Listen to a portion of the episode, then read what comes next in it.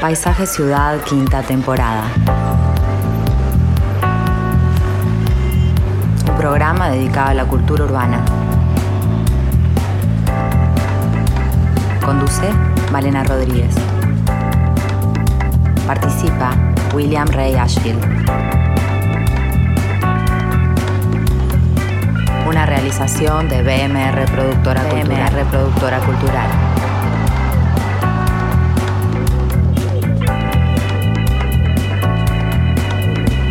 Mundo.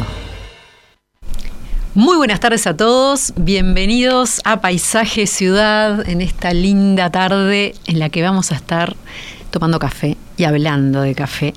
Vamos a hablar de café y la ciudad, de lo que ha sido tomar café en otros tiempos y cómo se toma hoy en forma pública, de lo que convoca el café. Y en momentos en que el mundo está mirando hacia Inglaterra, pues hay una gran preocupación por la salud de la reina Isabel, vamos a mirar nosotros también hacia ese país famoso por beber té, porque es donde se abrió una de las primeras cafeterías en el mundo occidental. Esto fue en 1650, que abrió en Oxford una, cafetería, luego en 1652 en Londres, lo que provocó bastante resistencia en la sociedad londinense, ya que era una cultura muy jerárquica y estructurada, y la idea de sentarse junto a alguien como un igual era bastante radical. En las cafeterías la gente se reunía para tomar café, para charlar, para discutir e incluso para escribir. Y han ocurrido muchas cosas. Por ejemplo, en 1674 se estableció en Londres la petición de mujeres contra el café, que se quejaban porque los hombres nunca estaban en su casa, siempre estaban en los cafés. Un año después, el rey Carlos III intenta reprimir los cafés porque los consideraba focos de revolución, pero fue un intento que no duró casi nada, porque ya estaba esta costumbre instalada en la sociedad. Y hoy vamos a estar hablando de la historia de las cafeterías en Uruguay, de aquellas más emblemáticas, eh, de cómo fueron desapareciendo estas cafeterías emblemáticas, pero fueron surgiendo otras, con otras características, con mucha gente disfrutando de esta costumbre social que un poco se había perdido en la ciudad. ¿Cómo cambiaron las cafeterías? Qué gente iba en otras épocas y quiénes van ahora, qué hacían antes en esos lugares y qué se hace hoy, qué nos dicen también los cambios culturales, familiares, sociales, de roles que hicieron que cambiaran las formas de disfrutar del café. Y tal vez nos podemos ir más atrás a cómo surge el espacio de la cafetería. Vamos a estar hablando con el escritor Juan Antonio Varese, que escribió dos libros sobre la historia de, de, este tema en Uruguay y está preparando un tercero. Varese además participó el fin de semana pasado en la Exco Expo Café Uruguay en el LATU, que lo tuvo como orador entre otros expositores. Y vamos a tener otros testimonios, como el de Francisco Superviel, que está a cargo de Seis Montes, eh, que es un café de especialidad. La palabra de otro estudioso del tema, como ha sido el escritor Mario Delgado Aparaín, entre otros asuntos. Pero antes tenemos la columna del arquitecto Willy Rey. Presenta Parque del Recuerdo en su plan aniversario 30 cuotas en pesos sin intereses en parcelas familiares.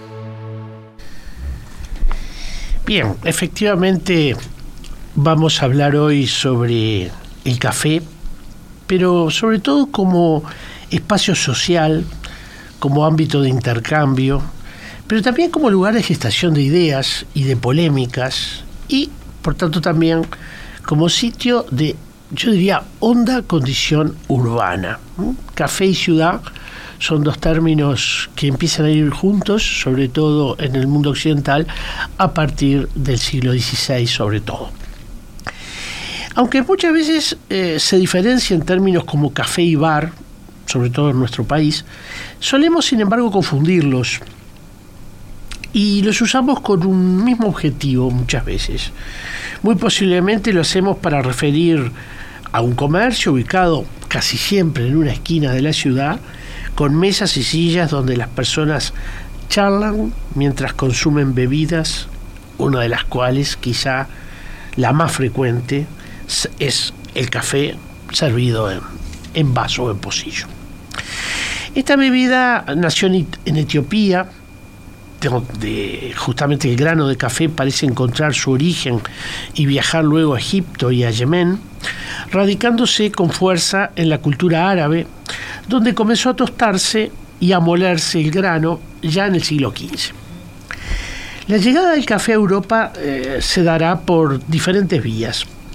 Una de ellas será Italia, a través de, su puerta oriental, Venecia. Recordemos que Venecia es sin duda la gran eh, puerta de entrada de, Europa, este, de los productos que vienen de Oriente, que venían de Bizancio.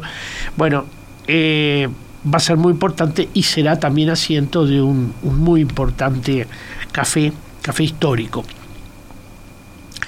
Y aunque esta península, es decir, la península itálica, será un lugar gravitante en la transformación y, calificación del producto, eh, será luego América lugar de altísima producción, plantación eh, cafetera, sobre todo en países como Colombia y Brasil, pero también como México, Ecuador y por supuesto también eh, países centroamericanos. Pero es el ritual del café en distintos lugares de la ciudad lo que nos interesa particularmente. Recordando que, bueno, que muchos centros urbanos como Viena o París están fuertemente atados a nombres de reconocidos comercios del café, como fue, por ejemplo, el pionero Café Procop en la capital francesa, fundado en 1686. Otros, como el Florian, en la citada Venecia, marca la identidad de la famosa Plaza de San Marcos eh, desde finales del siglo XVII hasta el día de hoy. Es decir, una visita, eh, yo diría, prácticamente este, imposible de, de eludir en Venecia es ir al Florian. En ciudades como Oxford y Londres, a los que hacía referencia Malena recientemente, funcionaban comercios muy temprano, en el siglo XVII, y eran eh, sitios de debates y de discusiones, y quizá por esto, justamente, por ciertas críticas políticas que empezaban a filtrarse en estos sitios, es que será eh, recibirán muchas veces también la censura ¿no? y el cierre, eh, muchos de ellos precisamente por ser cierto foco de, eh, digamos, de, controversia y de, opiniones distintas, sobre todo en relación al marco político. El café será en este sentido un lugar de, de ejercicio de la libertad, de apertura a nuevas ideas y por lo tanto a la generación incluso de movimientos de vanguardia artística o de revolución política. El siglo XX precisamente conocerá ámbitos increíbles, como por ejemplo el Café Voltaire, también conocido como Cabaret Voltaire, en Zúrich, donde, eh, eh, digamos, este, un, eje clave como el dadaísmo va a, tener por, por punto de partida a este Café Voltaire. Pero también el café de Pombo, por ejemplo, en Madrid, eh, que sobre todo antes de la guerra civil había sido un espacio clave para el desarrollo del ultraísmo, las corrientes de vanguardia que en España tenían lugar, eh, de la mano de, bueno, de actores relevantes como Ramón Gómez de la, eh, de la Serna o José Gutiérrez Solana, quien es un artista magnífico que va a hacer una representación del Café de Pombo que llegará eh, hasta nosotros como un recuerdo eh, que marca eh, la imagen de ese café este, ubicado en la calle Carretas en, Madrid. Montevideo, por supuesto, conocerá también una rica historia de bares y café, pero bueno, para esto tenemos hoy un importante invitado y para eso hablaremos con él. Bien, vamos a una pequeña pausa y ya venimos. En el deseo de cuidar a los nuestros, estamos siempre pendientes de las necesidades actuales y también de las futuras. Ahora es la oportunidad de tomar la decisión que asegura tranquilidad a tu familia. Plan Aniversario. Parcelas familiares en 30 cuotas en pesos sin intereses. Porque no hay distancia que nos separe de nuestros seres queridos. Parque del Recuerdo. Tu parque, tu historia. Llámanos al 2709-8241 o ingresa a nuestra página web parquedelrecuerdo.ui.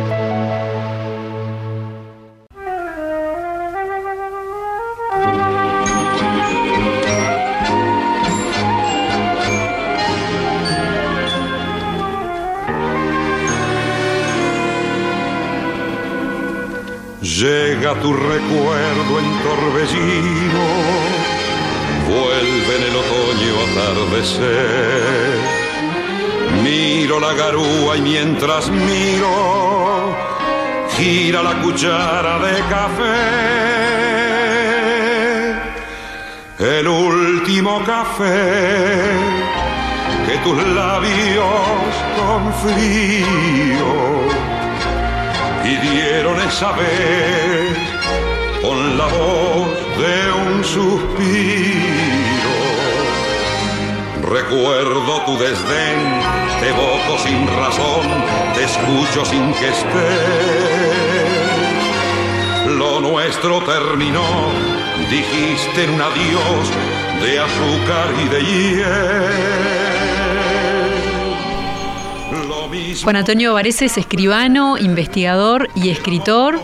Y son muchos los temas que ha desarrollado en sus más de 20 años de literato, crónicas sobre costumbres y tradiciones montevideanas, ensayos sobre Montevideo antiguo, temas de patrimonio urbano. Y sobre el tema cafés, bares y similares ha escrito dos libros que fueron publicados por Planeta. Personajes y tertulias en cafés y bares de Montevideo y crónicas del tiempo libre, de las antiguas pulperías a los actuales boliches. Tiene en preparación a su vez un tercer libro sobre cafés montevideanos de ayer y de hoy. Bienvenido. Muchas gracias. Después de esta hermosa introducción eh, sociológica e histórica sobre el café, me han dado un pase de voleibol para hacer un remate porque realmente muy interesante, muy bueno. Eh, planteamos el tema. Para hablar del café tenemos que decir, referirnos a dos cosas. Primero al líquido en sí mismo, a la bebida. Es una bebida convocante, es una bebida que predispone para el diálogo si queremos conversar de algo con alguien, ¿es solo para conversar o para tratar negocios o para simplemente conocer cómo piensan los otros? Tenemos que pedir un café. Si queremos divertirnos, pediremos un vino u otro tipo de bebidas. Pero para, para el diálogo, para la interrelación humana, el café es como que abre las compuertas y nos, nos pone en contacto con los demás invitamos a un café cuando queremos hablar. Cuando queremos hablar. Es una buena excusa, ¿no? ¿Querés tomar un café? Es una buena excusa, claro. una buena excusa y además, incluso hasta para los romances, para cualquier eh, eh, relación directa, este, el café abre la puerta. Y bueno, pero vamos también al lugar donde se toma, porque también tiene mucha importancia. Nosotros lo definimos como lugar de encuentros. ¿no?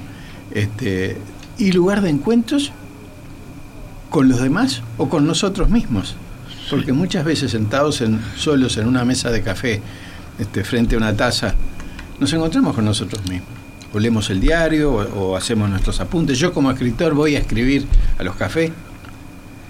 Escribo en mi casa, imprimo y voy a corregir a los cafés. tiene ese poder de convocatoria, ese poder de encuentro. Y ha sido maravilloso. Vamos a hacer un breve panorama de cómo se desarrollaron los cafés desde los viejos tiempos coloniales en que la gente se reunía en las pulperías. Las pulperías donde se llegaban, generalmente ubicadas en cruces de caminos, no mm. estaban porque sí, sino que eran cruces de caminos. Entonces ahí llegaba la gente, se encontraba, hacía las compras, este, eran, funcionaban como pequeños supermercados. Este. Y por otro lado tenía otra puerta a los costados, las pulperías, donde ahí este, iban los hombres, exclusivamente para hombres en aquellos tiempos, a beber y a tomar café o otro tipo de difusión. Pero se cumplía la función de relacionamiento, interrelacionamiento. Pasado el tiempo, eh, este, esto derivó en los almacenes generales, que fueron un poco los herederos de las pulperías.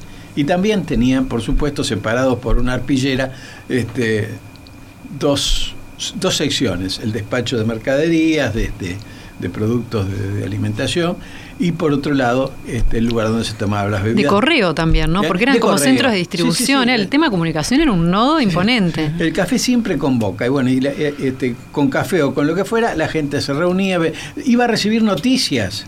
Tiempos en que no había radio, que no había otra forma, la única forma era, era conectarse con la gente. Y se iban a recibir noticias. Pasada la Guerra Grande, viene una gran inmigración francesa ¿no? Eh, se hablaba casi tanto francés como español en, allá por 1850 y poco. Y entonces eh, muchos de los franceses que vinieron, que vinieron por motivos políticos, traían una cultura del café, una cultura del encuentro, una cultura de lugares ya decorados este, paredes eh, con pinturas y con otras. Y entonces empiezan a abrir los primeros cafés ya como, como locales especiales dedicados a servir la bebida. Como que Eh, empieza a surgir todo el tema de la ambientación, ¿no? Empieza el la tema de- experiencia, el que tema está tan de moda hoy. Incluso, por ejemplo, este, eh, el café Des Pyramids, el café Mm. Las Pirámides, que te- después funcionó el, el, el hotel, este, primero funcionó como café. Bueno, y se hicieron pintar las paredes, se, se convocó a artistas, que ya había artistas italianos y franceses que, que venían, de, de- pasaban por Montevideo, se les hacía pintar paisajes, escenas.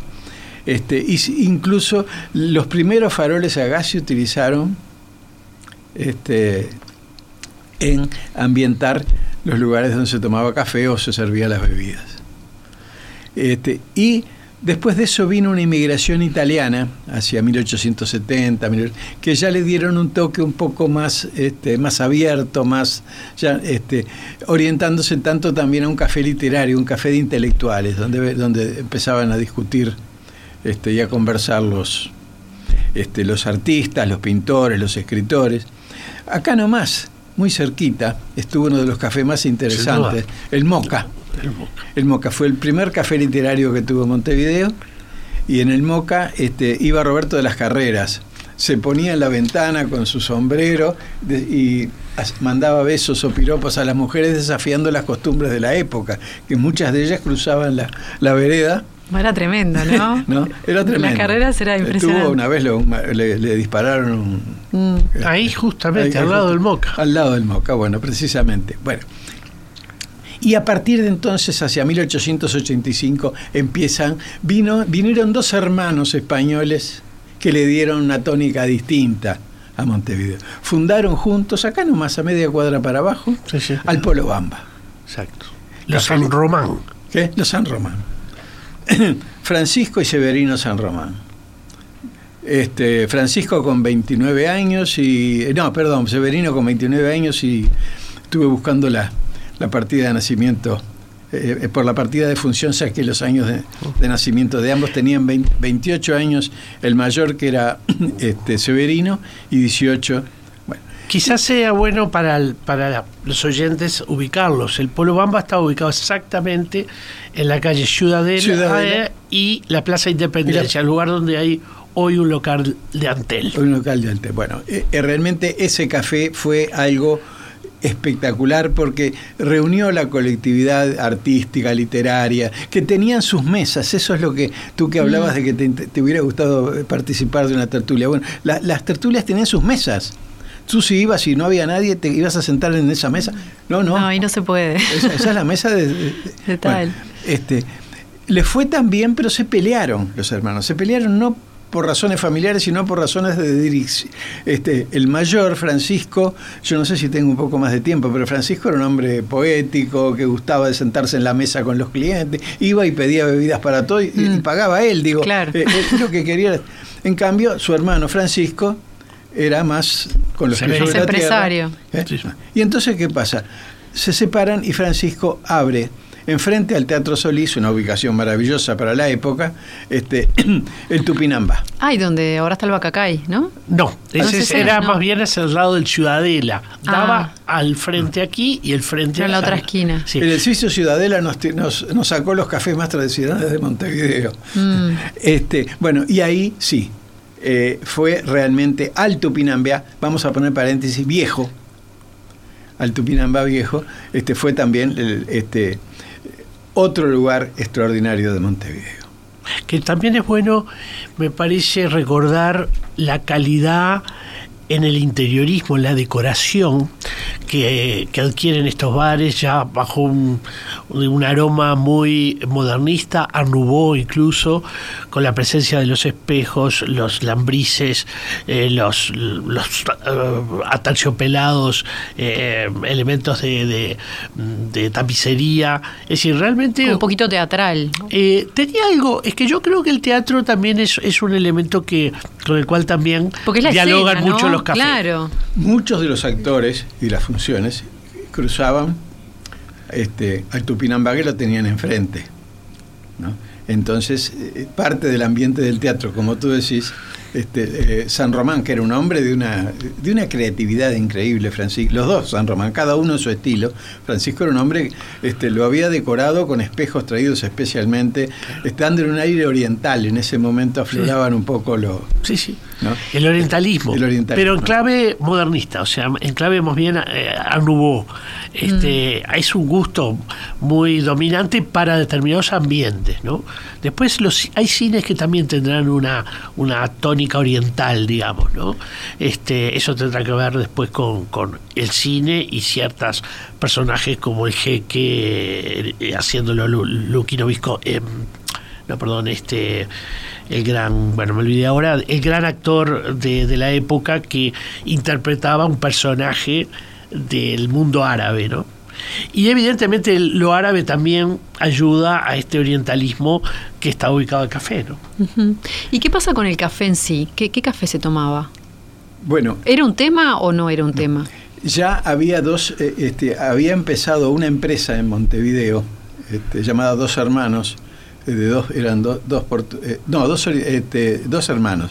Era un portugués, que se había Joaquín da Silva, que había instalado una cafetería que tuvo un éxito bárbaro. Porque antes, la- antes muy linda la pregunta, porque antes el café eh, la gente lo, lo tostaba y lo molía en la casa, se, se vendía al granel en granos. La- cada uno le hacía su tostado y su molido. Habían morteros, ¿no? Este, y era la forma de tomarlo. Eh, Hasta que en 1880 y poco, este, este portugués, viendo lo que, trayendo la idea de, Europa, este, instala una fábrica para el tostado y la molienda. Y lo vendía fraccionado, tanto para establecimientos comerciales como para el consumo familiar. Pero al mismo tiempo, este, San Román, que era un el del Tupinambá, que era un extraordinario comerciante, este, instaló una pequeña tostaduría este, en, el- de- en un costado del café. Entonces se vendía el café Tupinambá. Claro. La marca persiste en España. Hoy hay una marca de café Tupinambá en España. Qué bárbaro. Y, el Sorocabana, que es como es otro de los que nos llega así como muy resonados, Sí, el Sorocabana eh, viene bastante después. viene bastante después. Este 1939 arranca el Sorocabana. Estamos hablando de 1889. Claro. Pero eh, déjame decirte esto. eh, rodeando la Plaza Independencia Sí. estaban tal vez en ese tiempo los cafés más importantes y señalados. Estaba también el café británico. Mm. que estaba donde está hoy el, el- El edificio de gobierno. el edificio de gobierno, este, que era también otro lugar y que tenían clientelas cada uno, el Polo Bamba, Tupi- el, el Tupinambá, el británico, la Giralda y otros que voy a nombrar, todos tenían clientelas distintas. Tribus urbanas diferentes. Tribus, la gente sabía, yo voy, yo soy de tal lado, es como casi como de un cuadro de Los fútbol. teatreros iban a uno, los abogados iban a otro, o sea, o iban a hablar de política o de arte, o ¿no? Sí. O, o se Ah, No, mezclaba. pero No. no. se mezclaba porque había también, de repente, en el Tupí habían artistas, literatos eh, y políticos. Taurinos. El- el- ahí había está. una Ah, mesa claro. especial de taurinos en la época que se de las corridas Sí. de toros de la Unión. Y de pronto esos, eh, esos- esas mismas actividades podían verse en el Polo Bamba, pero eran otros, no eran los mismos. ¿Y eran todos hombres? Eran todos hombres. Ya por la década del veinte y pico empezaron a aparecer en algunas de las tertulias, sobre todo en el Tupinambá, empezaron a aparecer mujeres. Este, Pero eran como rarezas, ¿no? Eran como rarezas, sí, este, tenían sus, su- La gente tenía sus prejuicios. Este, pero Sí. el lugar hay que ganárselo y se lo ganaron muy bien. ¿no? Claro. Pero, este, pero también, aparte del británico, estaba donde está el Palacio Salvo hoy. Ahí se levantó uno de los cafés más famosos que tuvo Montevideo, este, La Giralda, que era café y confitería La Giralda. Tuvo la habilidad, el dueño, de no apuntar a una clientela específica como los literatos, los artistas, los políticos, sino que era el mundo, eh, tenía las puertas abiertas para cualquier actividad. Los hombres se sentaban con sombrero, todos estaban con su sombrero tipo Gardel adentro, no, no, es que se lo sacaran al, entrar, ¿no? Este, hay unas extraordinarias fotos de época que si sabía las hubiera podido traer, donde se ven toda la hilera de sombreros este, en salones atestados con centenares de personas porque se llenaba, ¿no? Es como Mm. todas las noches eran llenos. Y empezaron allí, en, el, en la Giralda, en este hermoso lugar, empezaron a, a inaugurarse una especie de tarima o tablado donde venían orquestas a tocar. El tango dio un paso de los suburbios hacia los centros. Hacia los centros, pasando, se blanqueó, digamos, vamos a emplear esa expresión, se blanqueó a través de los cafés. Claro, y después empieza a haber una delgada línea, ¿no? Entre el café y el boliche, ¿no? Es como que pasa de uno a otro, algunos eran las dos cosas. Bueno, no, no, no. Digo, no, el café no, y el alcohol. Era, era ¿o no? tipo café concert. Mm. La gente iba al café, iba a tomar café. Alguno tomaría alguna bebida espirituosa, pero la gente iba a tomar café y había una y habían orquestas. Este, precisamente en la Giralda es donde en 1917, escondido atrás de una columna, estaba el tímido Matos Rodríguez Mm. esperando que la orquesta de Firpo tocara, Tocara la, la comparsita. comparsita. Claro. Digo, este, pero era una de las tantas. Cuando vino la orquesta de Firpo, yo tengo el recorte de diario, cuando vino la orquesta la primera vez antes de tocar la comparsita, este, se, se cortó el tráfico por 18 de julio y por la plaza de tanta era la gente que tenía, que quería por lo menos escuchar los compases de la orquesta de Firpo. Pensemos lo, lo importante que es la presencialidad, ¿no? En un mundo como el nuestro, atestado de, de, de- de lo virtual, del sonido que llega por la radio, de la imagen que llega por la tele o por el teléfono mucho más, ¿no? Entonces, en un mundo donde poder sentir el tango, había que ir al lugar, es decir, no había otro medio. Entonces la presencialidad era fundamental, donde se vivía íntegramente, ¿no? El espectáculo, el sonido, todo integrado. Y ahí, este, y esa, eso, eh, durante esos años, desde mil- 1900 más o menos hasta 1920 y pico, aparecieron otros, otro café emblemático de la Plaza Independencia, era el Palace. Donde, fíjese, eso sí respondiendo a tu pregunta, este, había orquestas de señoritas. Fue una gran sensación la orquesta de Lolita Parente. Siempre digo que a mí esa ¿Y quién iba? ¿Mujeres solo de público o Iban mujeres solas, pero sí, ya. Digo, no, el público estaba mayoritariamente compuesto por hombres o mujeres. No, por hombres. Este, lo que pasa es que había tres funciones: la función de tarde, la función Bermú y la función noche. Mirá si tenían éxito los conjuntos, como tú decís, la presencialidad era. Había, era- había que escucharlo. Este, y bueno, eh, probablemente en la función de la tarde la concurrencia de mujeres fuera superior o estamos hablando ya de 1940 No, porque es 1950. interesante para ahora en el segundo, en, en- en el próximo bloque vamos a hablar un poco de los cafés de hoy y cómo ha cambiado realmente, ¿no? Este, eh, esta, quién es que, quién va a los cafés y cómo van. Hoy vemos que bueno se usa mucho más la computadora, eso que decías Willy de la presencialidad, de estar ahí plenamente presente y disfrutar de lo que hay. Y hoy en día uno está en la virtualidad, trabajando, en solitario. En otros casos sí, hay reuniones de trabajo. Pero se volvió como más este, individualista, ¿no? El- el- el- Sin duda, sin No duda, sé. y eso tiene que ver, evidentemente, con el cambio tecnológico, tiene que ver también con un acople o un, un ajuste de la sociedad a esa manera de vivir, aunque evidentemente hay excepciones, hay momentos ¿no? donde la gente eh, quiere ir a un gran encuentro de rock y llenar el lugar y la presencialidad es clave. Y hay grupos de amigos que se juntan, pero no sé si a tomar café. Me parece capaz que se juntan a tomar un vino. No sé si se juntan a tomar café. Eh, sí, Tan, tan, con tanta frecuencia.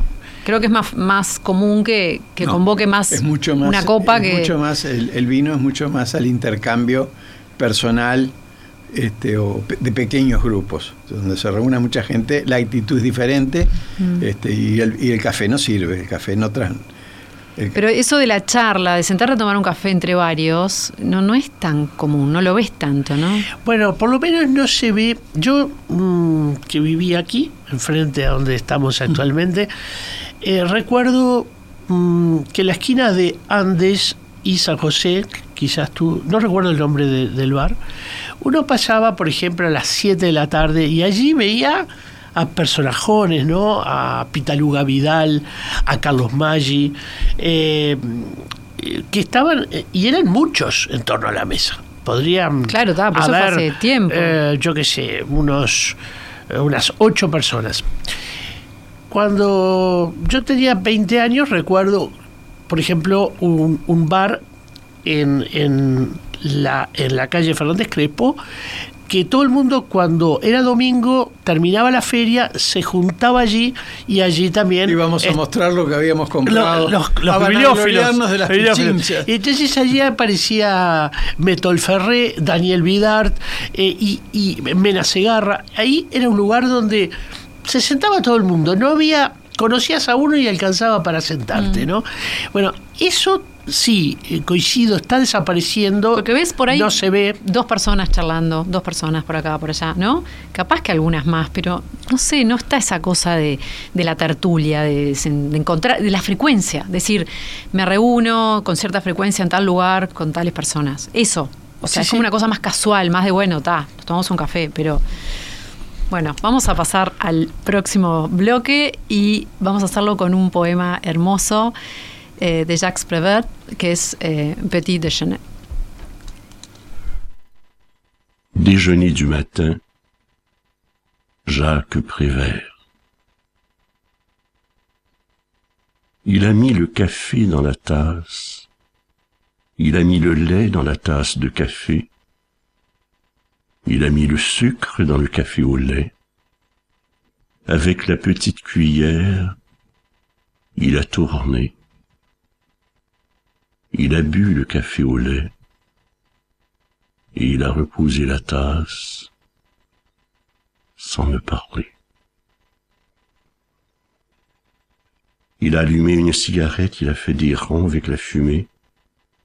Il a mis les cendres dans le cendrier sans me parler, sans me regarder. Il s'est levé, il a mis son chapeau sur sa tête, il a mis son manteau de pluie parce qu'il pleuvait et il est parti sous la pluie, sans une parole, sans me regarder. Et moi j'ai pris ma tête dans ma main, et j'ai pleuré.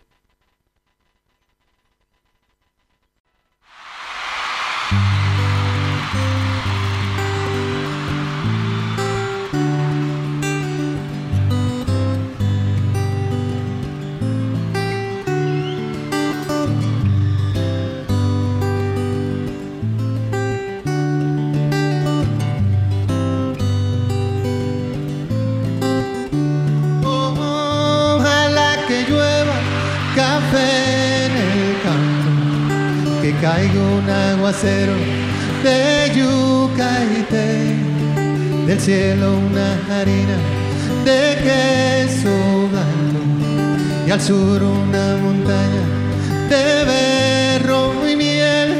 Digo, oh, oh, oh, oh, y ojalá que llueva café.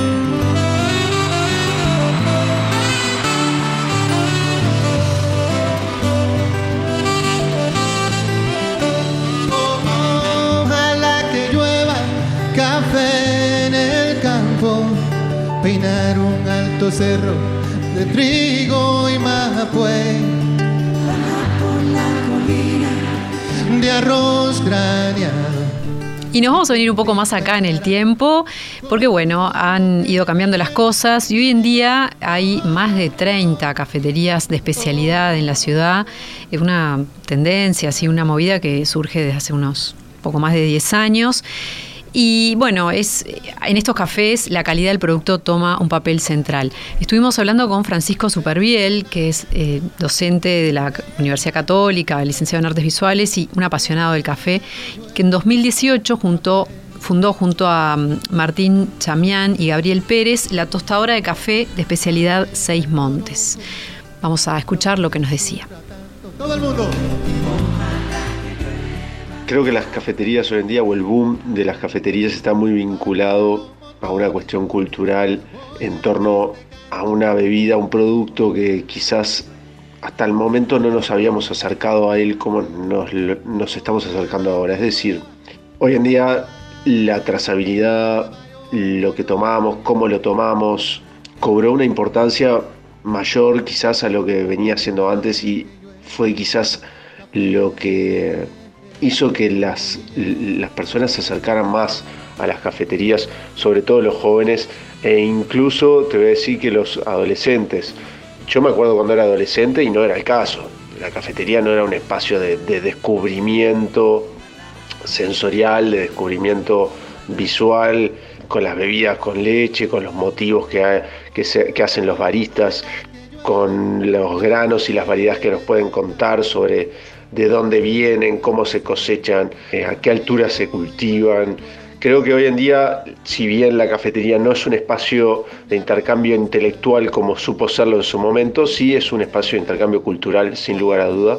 Ha visto renacer de nuevo la ciudad y que creo que tiene un valor increíble, más allá de que, bueno, obviamente se perdió ese espacio de, de intercambio más intelectual, aunque es y sigue siendo un espacio de de, intercambio cultural y de vida y de espacio social y de encuentro.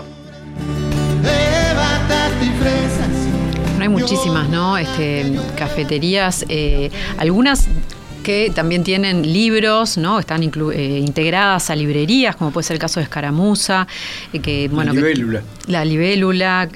luego hay algunos que, bueno, el cultural Alfabeta, que es bastante reciente, que también incluye librería y cine, otros están vinculados a, eh, museos, como es el caso del MAPI, que es un museo muy interesante, con una cafetería muy, muy linda también. O Lab. O de Lab, que está en, el Museo Nacional de Artes Visuales y en el Museo Zorrilla. También está la cafetería de la Cinemateca, que es muy agradable. Eh, bueno, hay un montón. Cafelino, es acá la vuelta. Ah, sí. Cafelino. Ah, para llevar los gatos. Ah, qué este, bueno. Y para ir a acariciar No sé cómo se llaman los gatos con cuerdita, estoy un poco en contra de eso, pero me da como cosa. Yo mi gato me lo han sugerido y me da no sé qué. pero está bueno. Em, bien, después acá, bueno, Café Culto en la Ciudad Vieja, Macoco, Sauco. Hay un montón, ¿no? Hay un montón y bicicletería café también, Tandem, ¿no? Que incluye también el tema de las bicis. Sí, yo, yo, creo que se nota un poco eh, de manera muy clara lo que decía Superbiel, ¿no? En el sentido de que eh, en la reconstrucción de una cultura del café, porque había cultura del café, pero no bajo los parámetros actuales, ¿no? Este interés por la trazabilidad, por la combinación, por el tipo de de, molienda.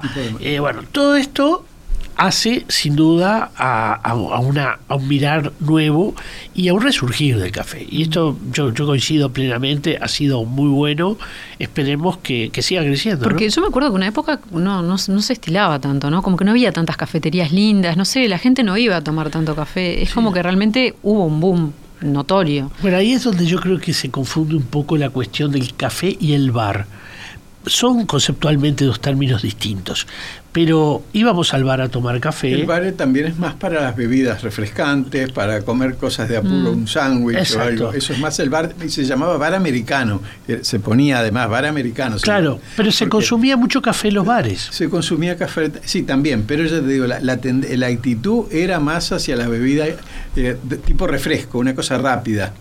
Igual es, para mí como que todas esas este, líneas divisorias se van como difuminando, porque uno va a los cafés y hay comida también, o sea, puede pedirse algo para comer. En todos los lugares, hasta en la farmacia venden chocolate, o sea, hoy, hoy están todos mezclados los rubros generalmente. Sí. Bueno, también estuvimos este, conversando con em, Mario Delgado Paraín, que, bueno, escritor y periodista y autor de numerosos cuentos y novelas, eh, que también tiene un libro sobre café titulado Boliches Montevideanos, Bares y Café en la Memoria de la Ciudad, que bueno, más bien es un libro con mucha fotografía de Leo Barizoni, y él nos descontaba lo siguiente. Todos esos bares, algunos de ellos desaparecieron, se hicieron emblemáticos no porque fueran un espacio, digamos, arquitectónico, con atmósferas decoradas, sino que se hicieron famosos por quienes lo frecuentaron. Entonces a veces uno no sabe si los bares se extinguen porque dejan de ser rentables o porque murieron los parroquianos, parroquianos célebres. En el Sorocabana, que desapareció, ahí iban pensadores, políticos, poetas como Marosa di Giorgio, como Idea Vilariño y tantos, tantos otros, pintores también, ¿no? El Sorocabana fue tan emblemático que uno Poco falta para que, igual que en la historiografía universal, cuando decimos 500 años AC o 200 años DC, es decir, 500 años antes de Cristo o 200 años después de Cristo. En este caso podemos decir AS y DS, antes del Sorocabana y después del Sorocabana. Tan emblemático fue. Justo este, querías comentar sobre el Sorocabana. Quería comentar sobre el Sor- Sorocabana, que lo conocí muy bien. Es- abrió en el año 1939, impulsado por el gobierno de Brasil, que pretendía este, fomentar la producción y la exportación de- del tipo de café. Que a diferencia de la mayor parte de- de- de- del mundo europeo, el- el en Europa y acá entre nosotros se tomaba el café glaseado y molido. En cambio, el- en el Sorocabana, eh, y a través de una máquina, a través de un proceso, el café, el café express, expreso. En cambio, el Sorocabana es un tipo de café por infusión, que se, se calentaban grandes jarras este, y se iba y se servía con la jarra en las mesas. Y si bien empezó como un café al paso, empezó, la gente eh, es un café al estilo brasilero que uno va, pone la- le, le sirve la copa, toma, eh, como es un café liviano, Como rapidito. rapidito y se va, eh, en un Mm. intervalo entre el trabajo para conversar un, un minuto con alguien. Pero ¿qué pasa? Fueron cerrando los grandes cafés de tertulias de Montevideo y hacia 1942 quedaban pocos, entonces la gente de dónde se iba a reunir. Se reunieron en el Sorocabana, que era un espacio grande, que tenía de todo. Tenía puesto para lustre de zapatos, para venta de diarios, tenía... eh, en el- yo estuve, me lo corté una vez, tenía peluquería en un entrepiso. ¿no? Este, bueno, y había cantidades de mesas que se volvieron típicas con esos sillones de, de cuero verde, este, con las mesas de, de mármol veteado, Redonditas, ¿no? Chiquitas. redonditas y chiquitas, bueno, y se formaban... Mucha gente se quedó con esas mesas. sí, o sí, hay se en compraban remates, en remates, tanto sí. aparece en algún remate una oferta de, de la trazabilidad de las... Ahora, todo acompañado también por una luz blanca que hoy no toleraríamos. ¿no? La- el, el peso de aquella luz blanca yo recuerdo como una cosa casi de hospital en el Sorocabana, este, que bueno, me aleja mucho de, de un lugar eh, deseado para, para mí, para mi generación. Pero recuerdo perfectamente la cantidad de público y lo variado que era. el Iba mucha gente de la, de Sorocabana. la escuela de Torres, ¿no? Iba- la escuela de Torres. Pues estaban ahí, lado, está circular. circular. Ahora ahí estaba la escuela de Torres. También est- también iban este, de magisterio, está el, el museo este, y el instituto magisterial. De la Cancillería. De- del Ateneo, del Ateneo, que es, Claro. muy importante la gente del Ateneo, que empezaban las discusiones filosóficas a veces en el Ateneo y las prolongaban después en el Sorocabana. Este, y también después cuando se mudó el diario El País ahí este, a, a las inmediaciones, también la, los periodistas, estaba el diario El Día a, a dos cuadras, ¿no? en, en 18 Yaguarón. Sí. En fin, el Sorocabana junto con el Café Montevideo se volvieron los centros también de encuentro de periodistas, de artistas, de escritores. Y, y además ahí se daba también algo que llamaba mucho la atención, que era uno podía ver a un ministro, eh, a personajes realmente importantes, por eso mencioné lo de la Cancillería, porque la Cancillería muy frecuente los diplomáticos estuviesen allí tomando eh, café. Eh, o sea, era muy interesante por, por, por los personajes que se veían y repito, en el Sorocabana quizás personajes más públicos que eran los demás, quizá porque ya entonces la televisión, por ejemplo, los hacía mucho más visibles a muchos de estos personajes. Claro. Y también, también como tú decís, se reunían este, políticos también en un lugar de encuentro. Y se democratizaba, porque era un ambi- el Sorocabana era democratizador. No otros cafés, por ejemplo, u otros lugares como el Águila o como el restaurante, que tenían salones especiales para determinadas personas, donde el dueño y se sentaba este, con los presidentes o con los eh, diplomáticos. Este, en el Sorocabana era una igualdad extraordinaria de, de grandes mesas, donde había tertulias, pero sagradas. Ahí había más mujeres, ¿no? Más Ahí matizado. empezó- ah, sí, sí. La generación del La 45, genera- ¿no? generación del 45, que también se reunía en el Café Metro, Mm. que quedaba enfrente de la plaza. Este, pero poco a poco las mujeres fueron este, empezando por las peñas, las peñas literarias, las peñas artísticas. Yo entrevisté a una pintora, Angelina de la Quintana, que había sido alumna del taller Torres García. Mm, sí, la conozco. Amiga, eh, también con Linda Cohen, ¿no? Eran muy, Sí. muy amigas y compañeras del taller. Ella está viviendo en Austria. En Austria. En Austria. Pero este, yo la entrevisté, es uno de los personajes que figura en el libro Personajes y Tertulia. Este, y me abrió todo un panorama de cómo era en el año cincuenta y pico. Este, ahí conoció incluso a su esposo, este, que se encontraba en las mismas tertulias. Este, y el Sorocabana tenía ese ambiente tan especial. Cuando, cuando empezaron a cambiar las circunstancias, porque la, la gente seguía yendo, pero ya lo- lo- los precios de los, de los locales los, lo- lo- este, y, lo- y la parte impositiva empezó a ser inviable hacia la década del 80 o del 90. Y claro, tenían que pagar terribles impuestos, la gente iba y la gente no consumía mucho. En el Sorocabana la gente pedía un riguroso café que le duraba horas. Lo pedías calentito y lo terminabas tomando congelado, no helado, congelado. Este, y bueno, se fue transformando en inviable desde el punto de vista eh, comercial. Pero la gente seguía yendo. Claro. Cuando se tuvo un, este, un cierre por un pequeño incendio, este, volvió a abrir y abrió después en la calle este, G, pero ya no era lo mismo. Y se formó, y esto me gustaría que quedara, esto es algo muy importante, se formó una comisión de amigos para encontrar soluciones. Como también cuando se iba a cerrar el Tupinambá, se formó una comisión especial con la finalidad de hablar con las autoridades para buscar soluciones. No, no se pudieron encontrar porque en última instancia este, había razones económicas. Bueno, esta tarde se presenta un libro de Juan Antonio Arece, Cinco naves para la victoria, el primer paso hacia la globalización. Este, este, este libro que tengo el gusto, el honor de que se presente esta tarde en la Biblioteca Nacional, este, tiene que ver con la expedición de Magallanes, que justo hoy, pero miren qué justo, justo hoy, justo hoy, este, 8 de septiembre, se cumplen los 500 años, porque el 8 de septiembre de 1522, este, Sebastián Elcano, a bordo de, al mando de la nave Victoria, regresa victorioso después de haber dado la primera vuelta al mundo. Mm. El mundo es redondo, el mundo a partir de entonces Mm. Bueno, hoy 8 de septiembre Hoy 8. también este, es una fecha histórica Pero- porque falleció la reina Isabel. La triste noticia que recibimos hace unos minutos, que bueno, también comentarlo porque es, es un hito, ¿no? Muy fuerte. ¿Y no es el Día de los Periodistas? No. Es un, nos agarras bueno, en falta. Creo que no. Son, entonces los No lo periodistas sé. son todos los días. Yo creo que sí. bueno, Juan Antonio, muchísimas gracias. Muchas gracias a ustedes.